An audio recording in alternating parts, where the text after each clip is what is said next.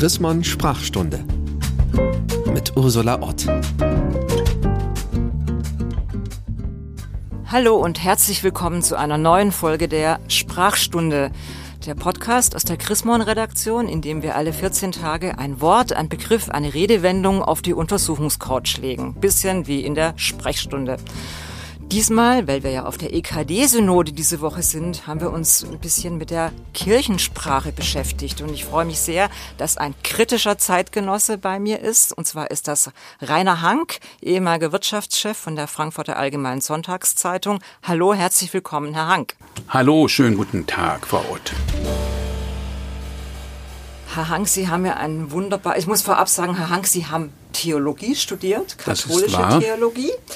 Das heißt, Sie haben einen Blick auf beide große Kirchen und überhaupt haben Sie einen Blick auf ganz viele gesellschaftliche Entwicklungen. Ich lese immer noch unheimlich gerne Ihre Kolumnen in der FAS und Sie waren auch schon mal im Chrismon. Jetzt haben Sie mir ein wunderbares Fundstück geschickt und das lese ich jetzt einfach mal vor. Das heißt, wir sind miteinander zum Füreinander aufgefordert. Wo haben Sie das denn aufgegabelt? Das habe ich aufgegabelt. Sie glauben nicht, was ich alles lese. Im EKD-Text Nummer 139 mit der Überschrift Einander Nächste sein in Würde und Solidarität. Und das ist ein neuer Text, der Kammer der EKD für soziale Ordnung und es geht da um den Sozialstaat und dies ist schon der zweite Satz im Vorwort von Landesbischof Dr. Heinrich Bedford Strom. Da können Sie doch aber gar nichts dagegen haben, oder? Also miteinander ist doch wunderschön und füreinander kann auch nichts schaden in diesen Zeiten. Wo ist das Problem? Das Problem ist daran, so spricht kein Mensch wir sind, haben Sie je schon mal irgendwo in der Küche oder beim Einkaufen oder auch in einer Abendgesellschaft jemand sagen gehört, wir sind miteinander zum Füreinander aufgefordert? Erst diese Nominalisierung, das Füreinander, wo ist bitte das Füreinander? Also man versteht es erstmal nicht und versteht es irgendwie doch, das ist immer so bei Kirchensprache, es klingt irgendwie nach Kirche. Also so kann eigentlich nur jemand aus der Kirche sprechen. Genau, das, das habe ich tatsächlich jetzt mal überprüft, miteinander, füreinander. Tatsächlich auch in dieser Paarung gibt's ganz viel, wenn man sucht im, im Netz. Also äh, ökumenische Veranstaltungen heißen so, aber auch Demenzprojekte oder andere äh, Projekte aus der evangelischen Kirche heißen so. Dann fangen wir doch mal an mit dem Vorwurf Nominalstil. Hm. Das haben wir ja bei der Wissenschaft ehrlich gesagt auch. Warum soll Kirche da anders sein als die Uni? Ja, das macht's nicht besser, aber das ist ja auch keine wissenschaftliche Formulierung, sondern das ist verquaste Kirchensprache. Das sind doppelt reflexive Beziehungen da, miteinander. Das reicht doch, wir sind für andere da, könnte man ja vielleicht sagen. Aber warum sind wir miteinander und dann nochmal wieder füreinander? Also hier tut sich ein merkwürdiger, sinnloser, würde ich sagen, Reflexionsdschungel, also so Spiegelungs, sprachlicher Spiegelungsdschungel auf, der irgendwie nur in Richtung christliche Barmherzigkeit und Nächstenliebe sozusagen dem, dem Dauerbrenner führt. Warum glauben Sie, machen die das bei der Kirche so? Warum sprechen die so, wie Sie, Sie haben gerade gesagt, verquast? Warum? Weil ich glaube, Sie haben gerade gesagt, in der Küche und beim Einkaufen. Ich glaube jetzt, ich kenne den ein bisschen, den Herrn Bedford Strom und die anderen, die da beteiligt sind auch der spricht jetzt sonst nicht so. Also in der Küche war ich noch nicht, aber wenn der normal spricht, spricht der jetzt nicht so kompliziert. Er kann auch anders. Warum, das, warum machen die das? Das ist ganz merkwürdig. Das ist ja wohl so auch ansozialisiert. Ich bin, hatten Sie gesagt, Katholik, singe aber in äh, dem Kirchenchor der Kantorei in St. Katharinen hier in Frankfurt, eine evangelische Kirche.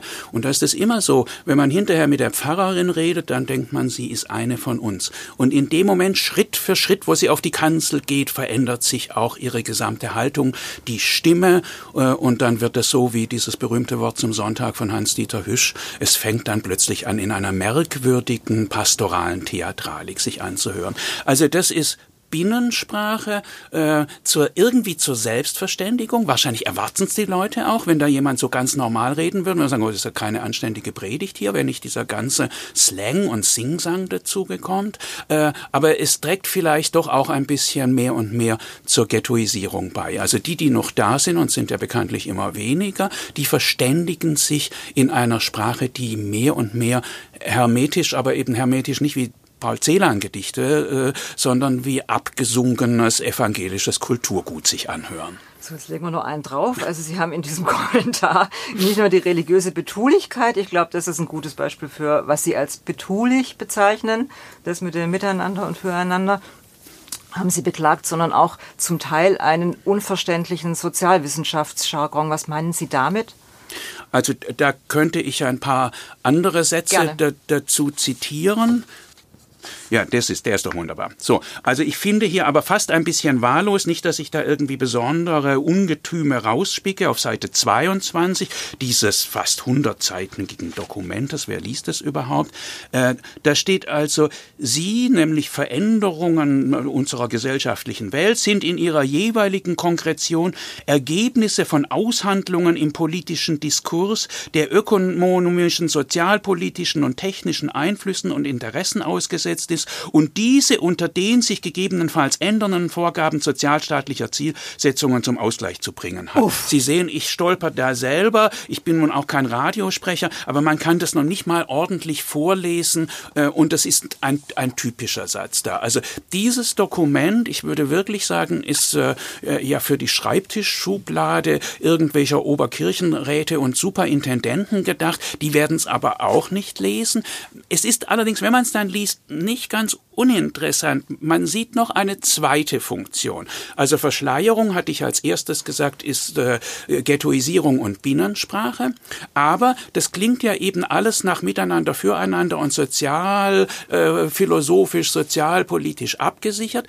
Aber letztlich geht es da um den Sozialstaat und es geht um, wie hätte man früher gesagt, harte politische, Ökonomen, ökonomische Interessen und um Macht. Weil die Kirche ja nicht nur ein Beobachter der sozialen Wirklichkeit aus dem Geiste des Evangeliums und so weiter ist, sondern selber Akteur ist. Und sie ist sehr stark Akteur auf dem Diakoniemarkt, den ich den Markt der Sozialindustrie nenne. Und da geht's um Wettbewerbssituationen, zum Beispiel gegen die Privaten, das merkt man ständig. Und da geht's um Ausweitung der Macht. Immerhin ist diese Sozialindustrie, also alles, was mit Diakonie und Pflege und so zusammengehört, noch einer der wenigen Wachstumsmärkte, in denen die Kirche aktiv ist. Die Mitglieder Mitglieder schrumpfen, aber die Diakonie wächst finanziell, personell und eben in, der, in ihrer Macht. Gut, das, das steht aber alles mhm. so eindeutig nicht drin in dem Text. Das muss man quasi rausinterpretieren. Ich nehme jetzt politisch da keine Stellung zu, weil das würde diese, diesen Sprachpodcast sprengen. Man merkt, Sie sind der Wirtschaftsexperte.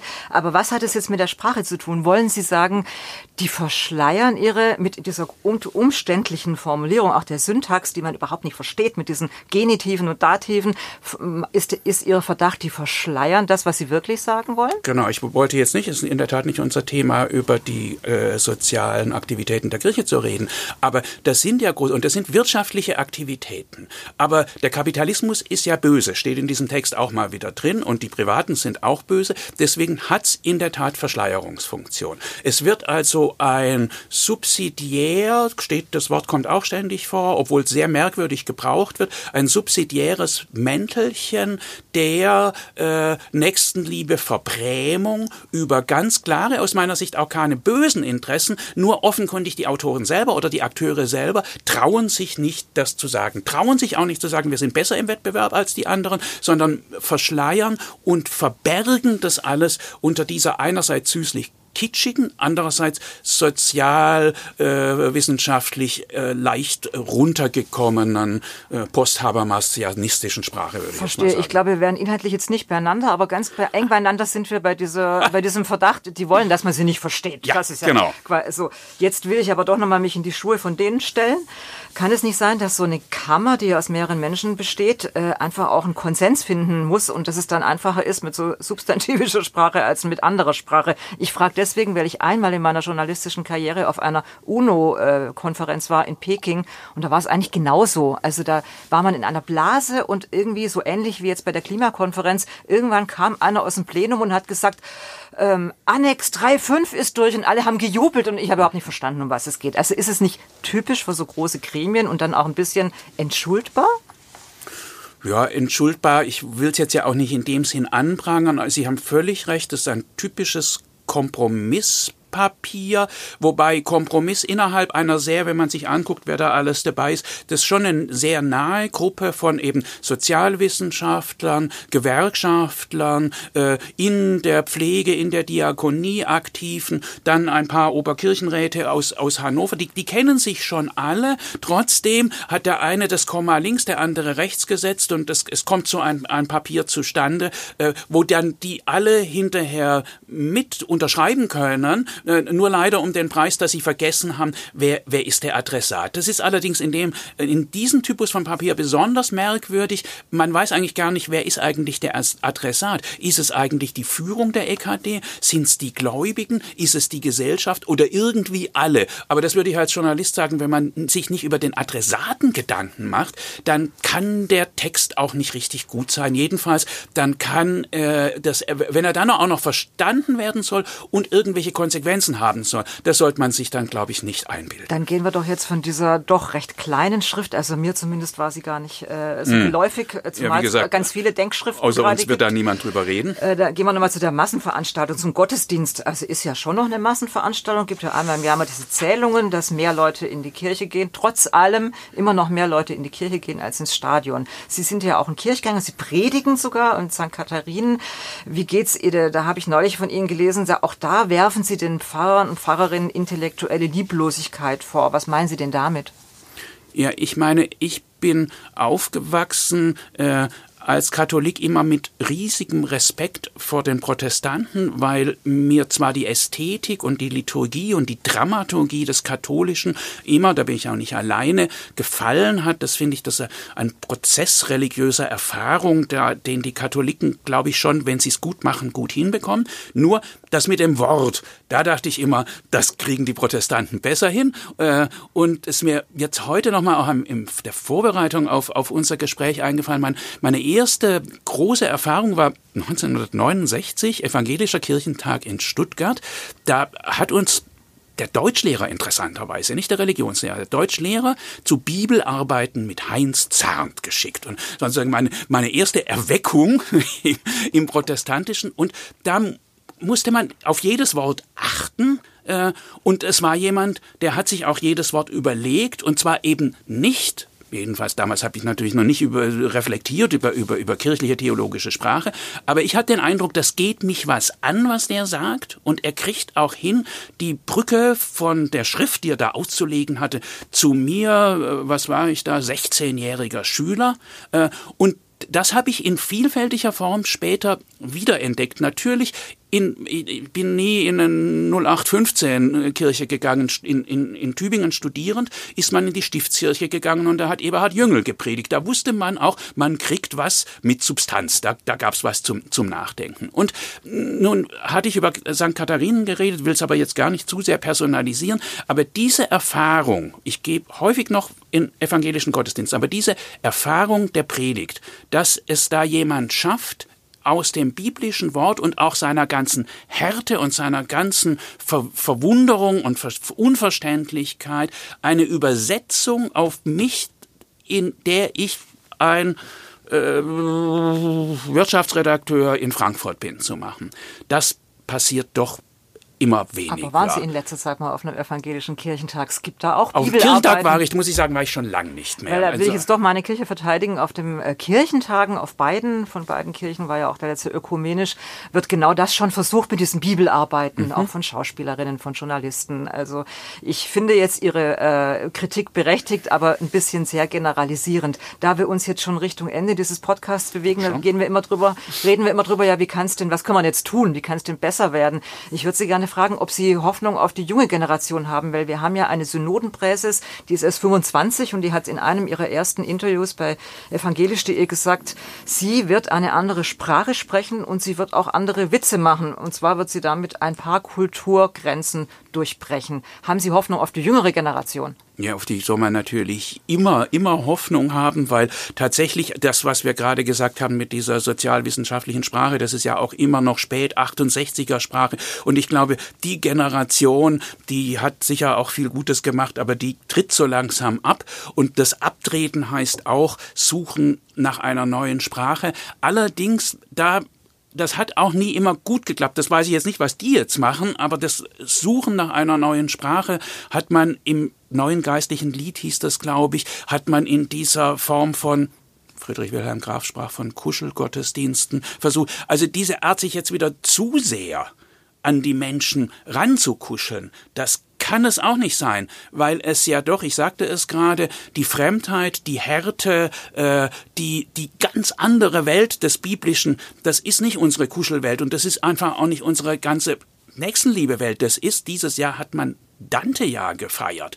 Und wenn man da gelesen hat oder immer mal wieder in die göttliche Komödie, merkwürdigerweise Komödie, die sich ja in der Hölle abspielt, aber das sind ja biblische Geschichten, die da erzählt und weiter ausgedacht werden. Da merkt man dann doch, wie weit der Abstand zwischen der doch sehr, wie soll man sagen, harmoniegesättigten Welt äh, und dieser dieser Gottesdienste, ich sage nichts gegen die Bibelarbeiten, weil ich da schon länger nicht mehr war, äh, und und der der Bilderwelt, äh, die es in der Apokalypse gibt, die es aber auch in den Evangelien gibt, ist. Vielen Dank, Herr Hank. Da kann die evangelische Kirche ganz schön froh sein, dass sie so einen kritischen Geistbeobachter wie Sie hat, der äh, so äh, kundig ihre Sprache beobachtet. Dann sind wir beide optimistisch, was die jüngere Generation angeht, die auch wirklich experimentierfreudig ist, was Sprache anbetrifft. Ihnen, liebe Hörerinnen und Hörer, will ich sagen, dass wir in 14 Tagen wieder senden, unseren Podcast Sprachstunde. Und wenn Ihnen der gefallen hat, dann abonnieren Sie ihn auf Spotify, auf Podigy, auf Apple Podcast Podcast, was auch immer auf Ihrem Handy nach Podcast aussieht. Und Ihnen, Herrn Hank, sage ich ganz herzlichen Dank. Ich danke auch, Frau Die Chrismon Sprachstunde mit Ursula Ott.